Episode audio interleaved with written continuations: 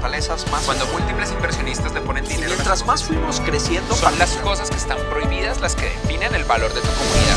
Founders by Platzi.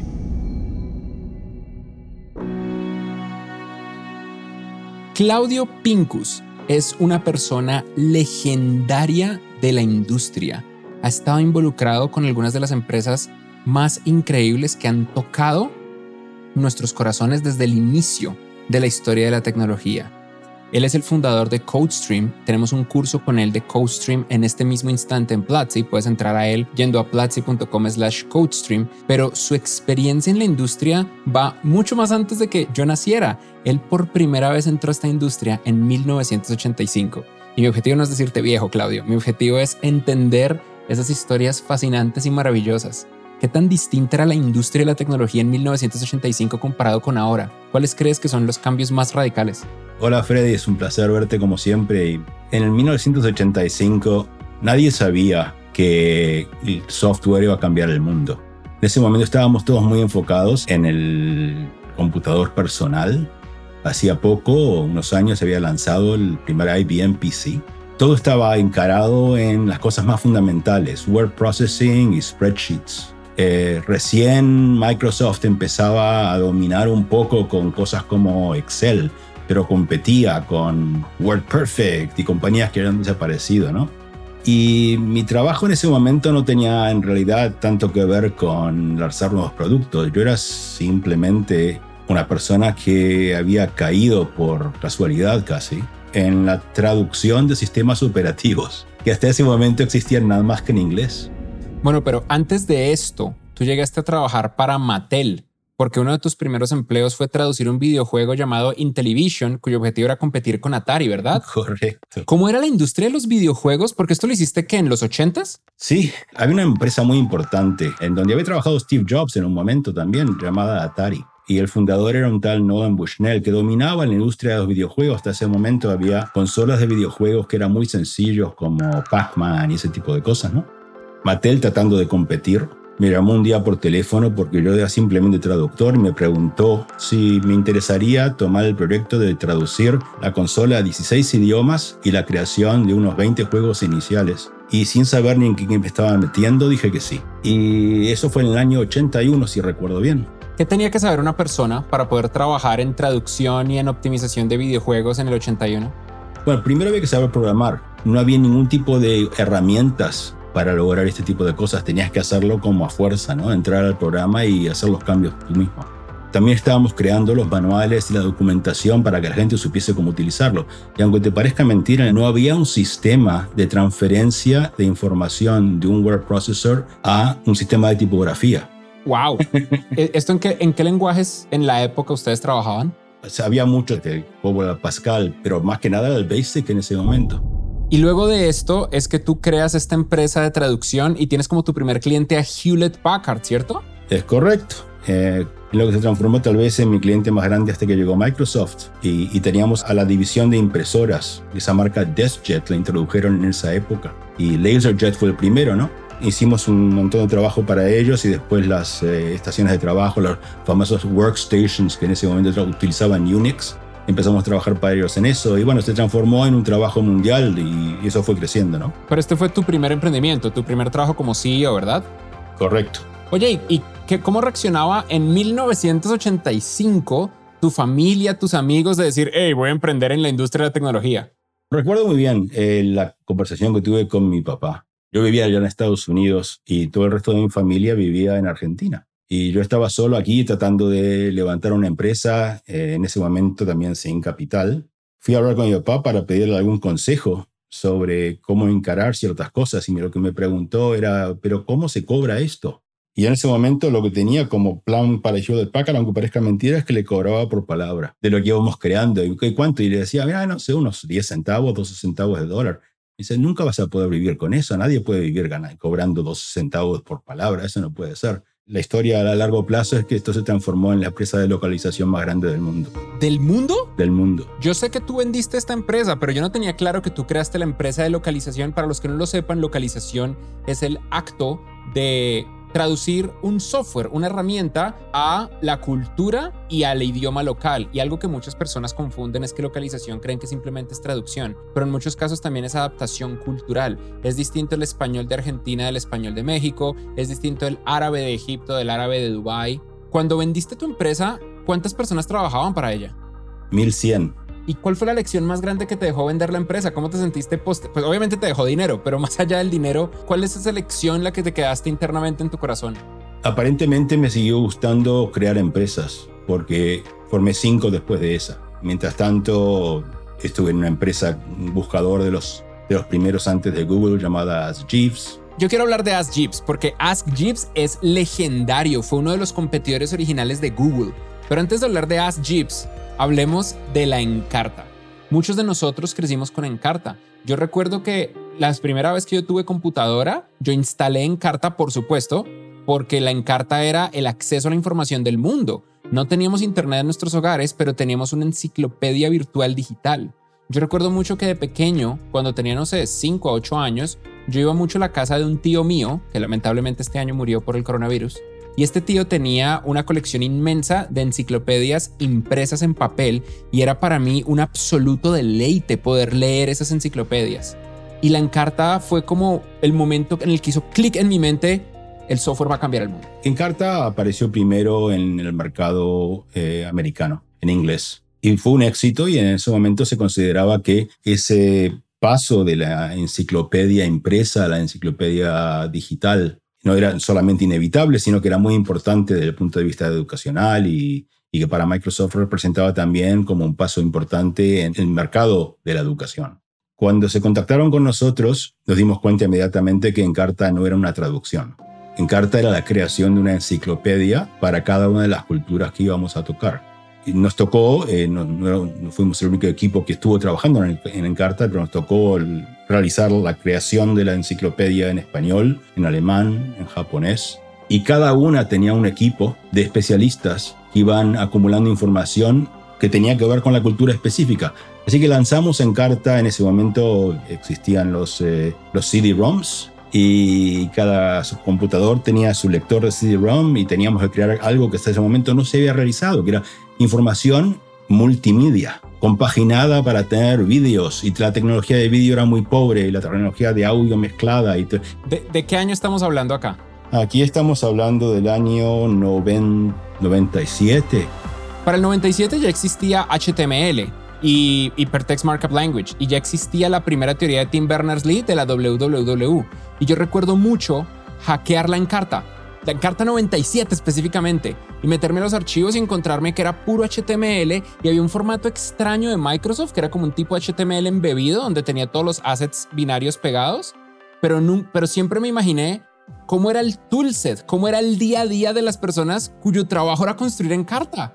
El toolset había sido creado por Microsoft para todos los idiomas y uno de los trabajos que tuvieron que hacer, por supuesto, la utilización de un, lenguaje double byte, ese tipo de cosas, no era especialmente fácil de implementar. Así que primero hubo que localizar el toolset creado por Microsoft y después de eso empezar a implementarlo, como tú dices, con eh, las herramientas especiales que Microsoft había creado para poder realizar este tipo de trabajo. El equipo eh, estaba dividido entre los creadores de contenido, que en general sabían muy poco de tecnología, y el personal especializado técnico que permitía que los que sabían de algún tema pudiesen realizar lo que tenían que realizar, integrar los vídeos, crear los textos y poder publicarlos. Y todo eso, eh, la creación original de Encarta creo que llevó más o menos un año y medio.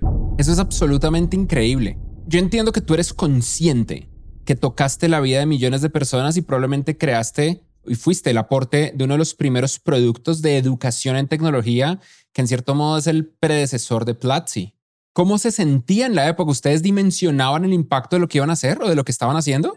Sabíamos en ese momento que estábamos creando no solamente una tecnología, estábamos creando la oportunidad de derribar ciertas barreras que existían en el mundo, porque una vez que el contenido, una vez que la información existía en forma digital, era mucho más fácil llegar a muchos rincones del mundo que no lo habían recibido anteriormente, por lo cual se abrían las puertas, ¿no? Internet derriba fronteras, pero no las barreras culturales. Y ese era nuestro trabajo. Eso, es fascinante. Y luego, como no estabas contento con simplemente crear una de las herramientas de distribución de conocimiento más importantes de la humanidad, decidiste construir un motor de búsqueda. Te volviste eventualmente el presidente de esta empresa conocida como Ask Jeeves. Algunos de ustedes muy probablemente son muy jóvenes, pero Ask Jeeves es una de las empresas insignia del boom de startups de la era de las .com. Competía contra Google y fue uno de los primeros motores de búsqueda. Yo recuerdo ver pancartas de Ask Jeeves por todo el mundo. ¿Qué era competir contra Google, contra Yahoo, contra todos los mega gigantes en el boom más explosivo de la historia de la tecnología? Quiero aclarar dos cosas. Primero, que yo no fui el fundador de AskJeeves, yo llegué eh, un poco más tarde. El equipo que fundó AskJeeves era eh, un equipo que yo conocí eh, alrededor del año 96, 97, y por fin me convencieron de unirme a ellos en el momento en que me pareció que esa tecnología iba a cambiar el mundo, los buscadores. Google ni había aparecido en el mercado cuando AskJeeves ya era uno de los sitios más visitados de Internet en el mundo. Es decir, nosotros vimos el crecimiento de Google y hasta algún día con una copa de whisky, te voy a contar, Freddy, cómo no nos dejaron comprarla. Espera, ¿tú estuviste cerca de comprar Google, Google, Google? Correcto, correcto. Madre de Dios. yo me imagino que tú reflexionas lo que eso habría significado para la humanidad. O sea, si, si una empresa va a construir Skynet, es Google. Eh, sí, estuve visitando muchos países. Durante esa época pues estábamos implementando ASGIFs no solamente en Estados Unidos, en Inglaterra, en Australia, en América Latina, en Francia, etc. Y lo que recuerdo más que nada era, era cuando nosotros llegábamos, era como teníamos las puertas abiertas de cualquier gobierno, todos querían saber cómo implementar lo que estábamos haciendo. Nos reunimos con, con lords en Inglaterra, con, eh, con ministros en Australia, que lo que estábamos trayendo era como la nueva unidad que querían contar como valorización de la transformación de la información en el mundo. Y realmente fue, fue muy, muy emocionante todo eso, ¿no? Y, y, y, si bien Ajif no llegó a ser Google, eh, tampoco no fue mal. Pero ustedes salieron a la bolsa, ustedes llegaron a Nasdaq. Sí, nosotros llegamos, nosotros salimos a la bolsa en el año 99. Eso fue justo antes del crash. Correcto, eso fue una experiencia inolvidable. ¿Cuál es tu historia del crash de las .com que no le has contado a nadie? Mira, salimos a la bolsa en, julio de 1999. Hicimos una oferta secundaria alrededor del mes de marzo del 2000. Mientras tanto, yo negocié la venta de los derechos de As Jeeves a cuatro compañías distintas para la creación de As Jeeves en distintos países del mundo, lo cual nos trajo un dinero adicional, si recuerdo bien, alrededor de 200 millones de dólares. Y al poco tiempo cayó la bolsa donde nuestra valorización bajó en un 97%. Dios mío, o sea, de un momento a otro, si tu acción valía 100 dólares, ahora valía 3 dólares. ¿Eso es lo que estás diciendo? Eh, si no hubiese sido por las circunstancias que se dieron de haber vendido esos derechos a otras compañías en el exterior, nos hubiésemos quedado sin capital y se hubiese terminado todo. Mi primer trabajo, lamentablemente, en el año 2001, después de, que estaba todo claro, que no había manera de recuperarse en ese momento, fue tener que eh, despedir a casi el 70% de los empleados. ¿Que para entonces eran cuántas personas? 850. Yo creo que muy pocos seres humanos saben lo que significa despedir a 850 personas. Eh, yo tenía pesadillas por la noche en las que veía a la gente que tenía que despedir como parado frente a un, paredón con el pelotón de fusilamiento y que yo tenía que dar la orden de fusilarlos. Esas eran mis pesadillas. Claro, y es que además muchas personas no comprenden como el momento histórico de esta época, pero en esa época la industria pasó de tener una hiper alta demanda de talento técnico a que la demanda desapareciera. Y la industria se recuperó muy rápido. Para el 2004-2006 volvimos a tener un crecimiento, pues ahí nace Facebook, ahí nace Twitter. Igual luego viene la, la crisis global financiera del 2008, pero en ese momento nadie sabía qué iba a pasar. En ese momento se iba a acabar el mundo y luego llega el 11 de septiembre. Sí, sí así, así, así fue. Pero, pero lo interesante para mí después de haber visto la gran caída, nos recuperamos rápido y nos recuperamos rápido con la ayuda de Google. Nosotros necesitábamos, como toda empresa, eh, ganar dinero. Y no teníamos, ni lo tenía Google en ese momento, un sistema demostrado de poder ganar dinero con un buscador. Y Google había sacado al mercado en ese momento por primera vez AdWords. Y estaban buscando sitios grandes donde poder demostrar que realmente servía. Entonces vinieron a nosotros y nos ofrecieron reemplazar nuestro sistema de monetización con AdWords. Y así fue como lograron vender la empresa a IAC en el 2005. Correcto. Dios. Esta historia merece todo un programa, pero también quiero llegar a lo que estás haciendo ahora mismo, porque tú has sido incansable. Después de 35 años de emprender sin parar, creaste una nueva empresa cuyo objetivo es hacerle la vida más fácil a todas las personas que crean software en el mundo, CodeStream. ¿Qué hace CodeStream? CodeStream es una plataforma de colaboración para desarrolladores. La idea básicamente es cambiar el concepto de cómo colaborar poniendo todas las herramientas esenciales dentro de tu editor.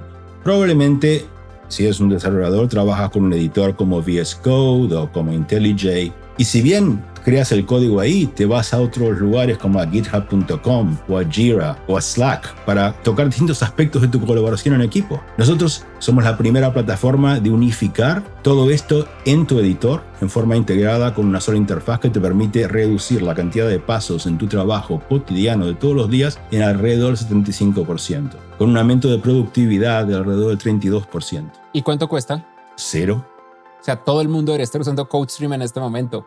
Es un proyecto open source, gratuito para una organización de cualquier tamaño, cualquier, lo puedes utilizar solo, con tu equipo, con toda tu empresa, pero también hay ciertas características de administración y de creación de reportes y ciertas cosas que le hacen falta a una administración, mientras que CodeStream es gratuito, la administración no lo es. Quería preguntarte al final, ahora que estás con CodeStream, y por cierto, hay un curso, para los que nos están viendo, hay un curso de CodeStream en Platzi, platzi.com, diagonal CodeStream y lo van a encontrar, lo pueden ver ya mismo y así saben cómo integrar CodeStream a sus proyectos o a sus empresas.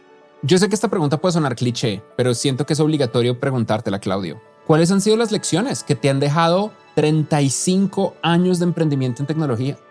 Primero es que a mí siempre me gustó seguir aprendiendo.